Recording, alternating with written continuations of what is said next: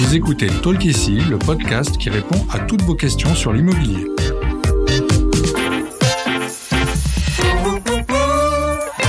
Je suis Audrey, content manager chez Bien Ici, et je suis accompagnée aujourd'hui par Anneke, product manager. Bonjour Anneke.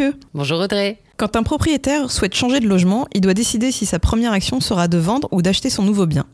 Nous allons essayer de déterminer quel est le meilleur choix à faire sur les plans financiers et organisationnels.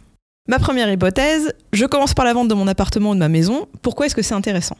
Toutes les ventes sont différentes. Parfois, la vente se conclut en quelques jours, parfois il faut plusieurs années. Il faut compter en moyenne entre 3 et 5 mois pour vendre son logement. Commencer par vendre, c'est assez rassurant parce que la vie continue tant qu'on n'a pas trouvé d'acheteur fiable. En vendant avant d'acheter, on peut aussi plus facilement établir son budget puisqu'on connaît le prix final de la vente et donc mieux préparer son projet d'achat. Quels sont les avantages de commencer par l'achat? Si on achète avant de vendre, c'est souvent parce qu'on a trouvé un bien coup de cœur et qu'on n'a pas envie de passer à côté. Ça peut également faciliter l'emménagement, notamment si des travaux sont nécessaires. On peut aussi déménager au fur et à mesure, puisqu'on dispose de logements, et aussi désencombrer le logement qui sera proposé à la vente. Pour le financement, les banques proposent des prêts immobiliers spécifiques pour gérer la période entre l'achat et la vente.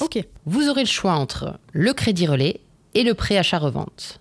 Les deux solutions prennent en compte la valeur de votre logement à vendre et les éventuelles échéances restantes à rembourser dans le calcul d'un nouveau prêt. Est-ce que ça a un impact sur le statut de résidence principale? Eh bien, le nouveau logement acheté devient votre résidence principale, même si vous n'avez pas encore vendu l'ancienne. D'accord.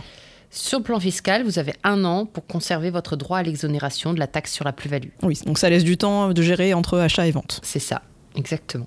Les deux options ont finalement des avantages et des inconvénients. Qu'est-ce qui va vraiment orienter la décision entre achat et vente en premier? Bah, les points déterminants, ce sont les- le marché immobilier et votre situation personnelle. Si vous devez absolument déménager, il ne faut pas hésiter à acheter avant de vendre. Bien sûr. Ce ne sont pas tellement les prix immobiliers qui vont influencer votre choix. On préfère acheter quand les prix sont bas et vendre quand les prix sont hauts. Et comme vous allez faire les deux, vous serez forcément gagnant et perdant. En revanche, si les conditions de crédit sont favorables, il ne faut pas hésiter à acheter. D'autant plus qu'il y aura certainement beaucoup d'autres acheteurs en recherche en même temps que vous. Si votre bien correspond à la demande du moment, c'est intéressant de vendre en premier. Par exemple, pour une maison familiale, vous aurez plus de chances de vendre au printemps quand les familles recherchent un logement pour la rentrée scolaire. Oui. Et un conseil important, si vous commencez par vendre, négociez une vente longue, c'est-à-dire un délai de quelques semaines à trois mois supplémentaires avant de libérer définitivement le logement. Ce qui vous laissera bah, plus de temps pour trouver votre futur bien. Merci Anneke pour toutes ces réponses. Merci d'avoir écouté cet épisode de Talk ici. S'il vous a plu, s'il vous a aidé, n'hésitez pas à le noter et le partager. Découvrez nos autres réponses à vos questions sur l'immobilier, sur les plateformes de podcast et sur bienici.com.